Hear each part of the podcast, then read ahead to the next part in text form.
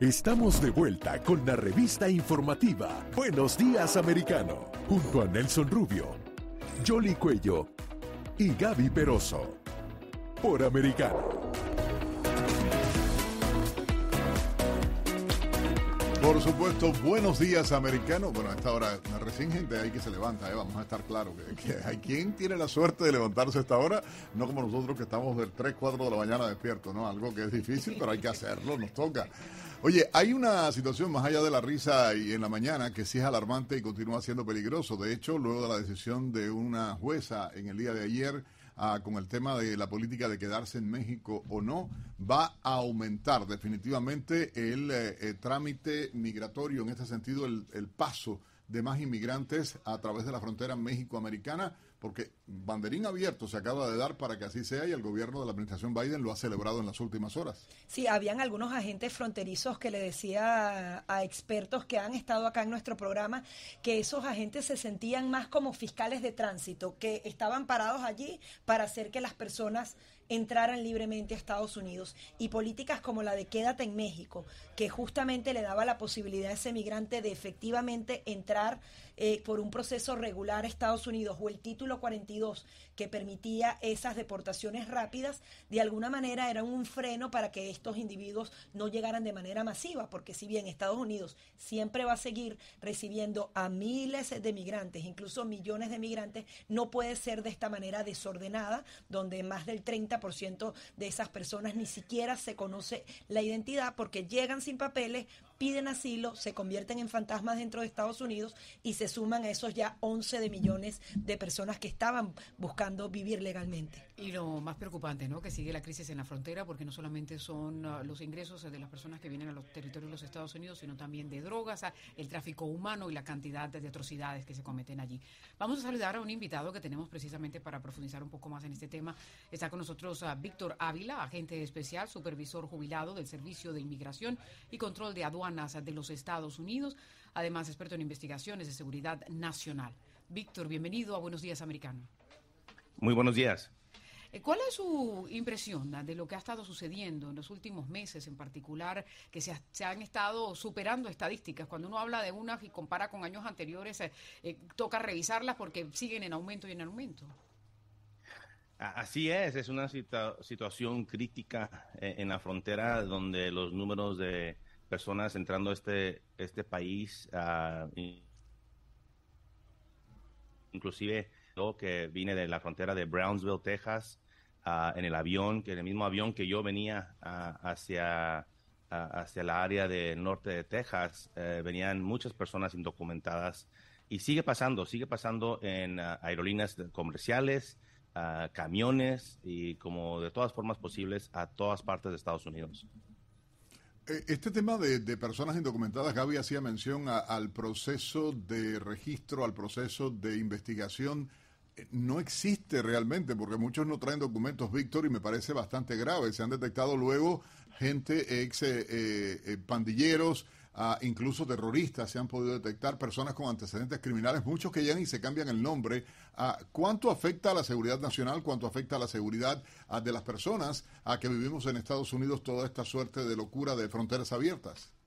Eso precisamente, precisamente es el problema grande que estamos viendo, es la amenaza que vemos a nuestra seguridad pública y seguridad nacional de, todo el país, porque así como mencionaste, ah, se han detectado personas que tienen antecedentes penales graves de ah, asaltos agravantes ah, sexuales contra niños, de todo, homicidios que sabemos que eh, intentaron entrar a este país de nuevo, pero todos los que no se han detectado, que sí han entrado, siguen entrando a nuestras comunidades y no nomás los que tienen antecedentes penales o los pandilleros, pero los que tienen ese, ese, em, esa relación con un grupo de, terrorista eh, o terrorismo. Y ese es la, el, grande, lo que tenemos que estar poniendo atención en este momento, porque así como entran ellos, pueden entrar también los terroristas. Están presentes en México, ah, inclusive cuando yo serví ahí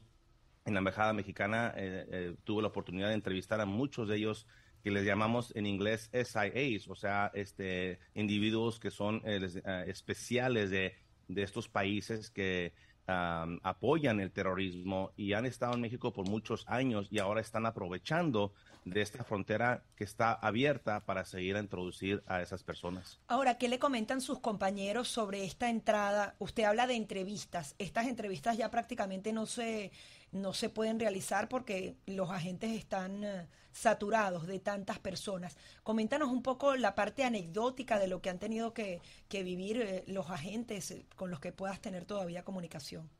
Bueno, he hablado mucho con ellos y trágicamente pues no, no, no están con las manos atadas, no pueden hacer su trabajo a lo que fueron entrenados. Ahorita, como dice, están este, procesando nomás y no, eh, al procesar muchas personas dicen, bueno, lo procesaron y, ya está documentado, pero no está muy bien vetado. Esta, esa es la, la razón por la que tenemos tan problema, porque como son tantas personas, no hay el tiempo suficiente para vetar a, cada individuo que está viniendo aquí. Entonces realmente no sabemos la identidad o la, razón por la que están entrando a Estados Unidos. Ahora, obviamente podemos decir, sabemos que no todos eh, las personas que vienen vienen con una intención mala, eso está claro, pero los que sí vienen a hacer esa intención mala o a seguir a cometer crímenes en nuestro país. Eso es algo que, como vemos en lo, que está sufriendo nuestro país eh, en este momento, es ya tenemos eh, una, eh, una alerta, por decir, del crimen que se está cometiendo en todo nuestro país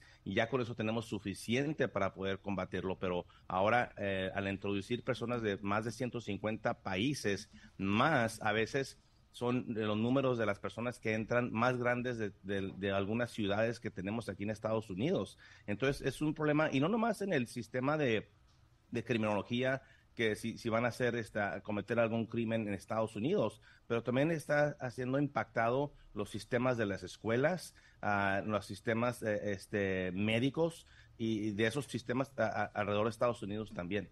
Ahora, pero por otro lado, como mencionábamos en la introducción, está la problemática del ingreso de las drogas, en particular del fentanilo, que se ha convertido en una crisis aquí en los Estados Unidos.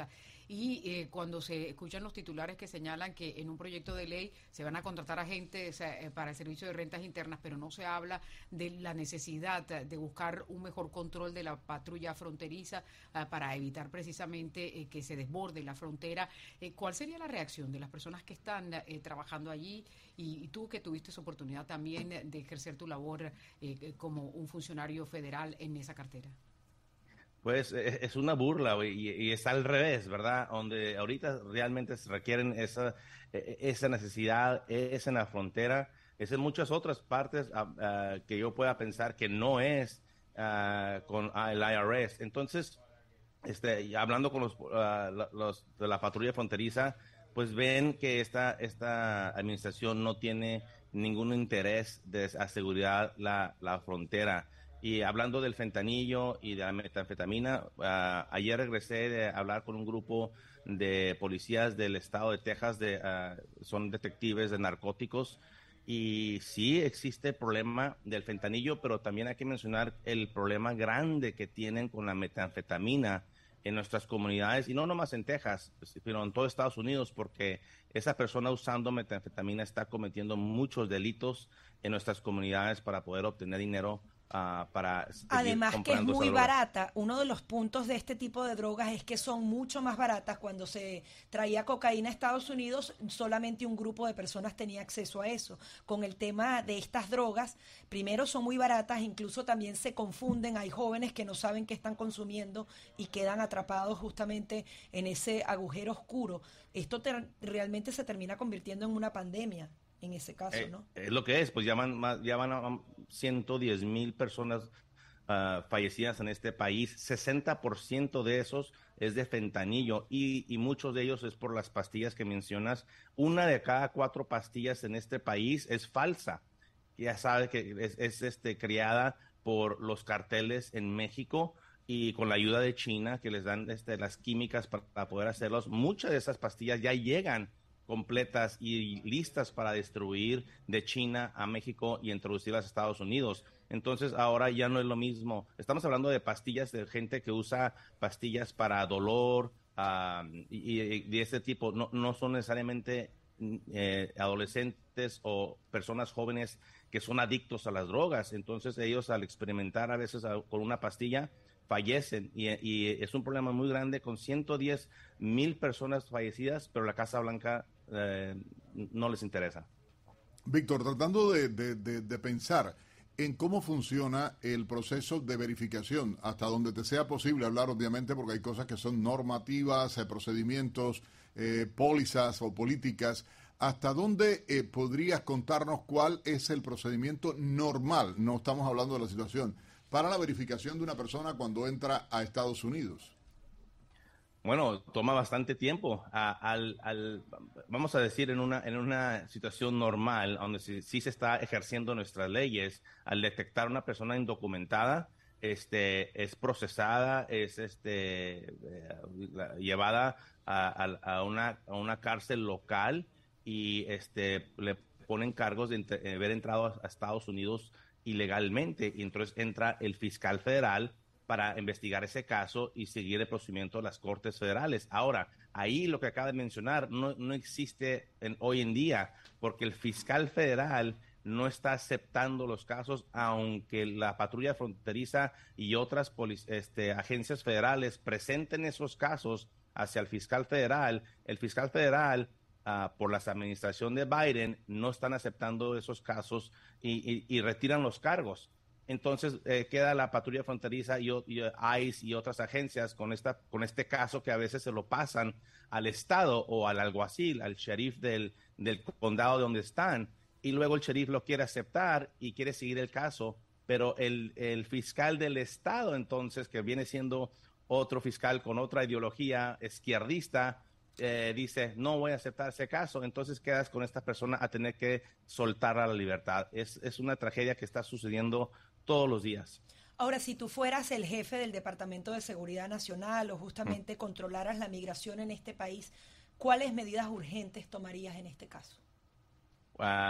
Me encantaría hacerlo porque eh, es algo realmente, eh, es un, un problema complejo, pero al verlo sobre, así por, por, decir, las cartas sobre la mesa, eh, es la póliza. Es la póliza y mi, mi la, primera cosa que quería yo es ir a comunicar con México. México tiene un, un papel aquí de que, de a eh, están haciendo absolutamente nada para, de su parte. No estamos, eh, Estados Unidos no es una isla pero tenemos México ahí pegados como nuestros vecinos. Tenemos que seguir trabajando con ellos, pero también ejercerles y, exigirles, por decir, a ellos que hagan la parte de ellos de seguridad la frontera de ellos del sur de Guatemala y Belice porque ahí es donde están entrando estas personas. Entonces hay que eh, poner a México eh, en, ese, eh, en ese aspecto, darles esa oportunidad porque no lo han hecho. Ah, también me gustaría ver a algunos de esos carteles este, ser designados como terroristas, grupos terroristas, que pienso yo que es lo que son. Eh, y, aparte implementar las pólizas de, por ejemplo, de quedarse en México para aplicar para asilo, uh, este, que le llamamos en inglés Remain in Mexico, también eh, otras pólizas de poder este, uh, detener a personas ahí momento en la frontera y, y por la pandemia, así dejarlos no entrar por el título 42 que se dice. Entonces, muchas de esas cosas es implementar la póliza, pero últimamente es darle el poder otra vez a nuestra patrulla fronteriza de ejercer las leyes que ya existen en este país, proteger nuestra soberanía y seguir de ese caso porque al seguridad la frontera podemos hablar de muchas otras cosas, del sistema migratorio, que la reforma y todo eso. Eh, yo estoy eh, dispuesto a platicar de ese tema, pero tenemos que asegurar, asegurar nuestras fronteras más pronto que nada. Un punto más, ¿no? Y terminar de construir eh, eh, los, los, puntos ah, eh, importantes que se estaban haciendo, lo que llamaban el famoso muro, que a propósito en, en, Arizona, en el área de Yuma, se reactivó la construcción. También, muy importante, he estado en, lugares en Arizona, en, ah, en, el condado de Hudspeth, al lado del Paso, Texas, donde me encantaría ver un muro, porque ahí está la entrada. Ahí no hay casi agua en el Río Grande. Están entrando con camionetas llenas de personas ilegales, de drogas de las que estamos hablando, y, eh, mucha cocaína, es la metanfetamina, la este fentanillo, y ahorita está entrando mucha cocaína otra vez a este país. Entonces, ahí me encantaría ver un muro. Ah, hay partes en, nuestra frontera donde no se puede construir el muro, pero tenemos eh, este lugares donde se necesita y se necesita ya como otra herramienta para, para nuestros este, amigos de la patrulla fronteriza. Y un punto también que vale la pena mencionar, ¿no? Que eh, muchas personas migran para buscar uh, un mejor futuro para ellos y para sus hijos. Si se ayuda y se rehabilita todos estos países, eh, eh, sobre todo centroamericanos, de pronto esas personas no tienen necesidad de, venir a, o migrar hacia los Estados Unidos. Y como indicaban a, algunas personas cuando tienen oportunidad de, expresarse, no se trata de ir y, poner dinero y darle dinero a los gobiernos que al final terminan eh, malgastándolo. Se trata de establecer todas esas industrias que se fueron para China, de pronto en países centroamericanos o suramericanos, y de esta manera se puede rehabilitar esta parte del mundo. Estoy de acuerdo. Y también uh, el caso eh, humanitario, ahorita eh, se está por los calores que se, están viendo acá en, el estado de Texas, este, muchas personas están fallecido, este, estuve con un grupo de aguaciles la semana pasada y me están reportando los, los casos de cuerpos eh, este, que están este, encontrando en sus condados personas que son calcinadas por el sol, muchos de los inmigrantes que se están este, suicidando, colgándose de árboles. Estamos hablando de un, de un problema este, grave y esas personas, digo yo, que posiblemente estarían vivas en este día si no se hubieran lanzado hacia la frontera sabiendo que esa frontera está segura y no la van a dejar entrar. La razón por la que están se están este, eh, poniendo en esta situación es porque la invitación del presidente Biden. Víctor, muchísimas gracias por este contacto para Buenos Días Americano a través de Americano Media. Era Víctor Ávila, agente especial supervisor jubilado del Servicio de Inmigración y Control de Aduanas de los Estados Unidos, Investigaciones de Seguridad Nacional, eh, dependiente del Departamento de Seguridad Nacional de Estados Unidos. Gracias, Víctor, por este contacto, por ah, explicarnos y tratar de traer claridad en este tema. Un placer, gracias, buenos días. ¿Cómo no? Bueno, vamos a una breve pausa en Buenos Días Americano y regresamos de inmediato con todos ustedes en mucho más y algunas de las últimas informaciones que han estado saliendo ah, en los últimos minutos. Ya volvemos. Enseguida regresamos con más, junto a Nelson Rubio, Jolly Cuello y Gaby Peroso, por Americano.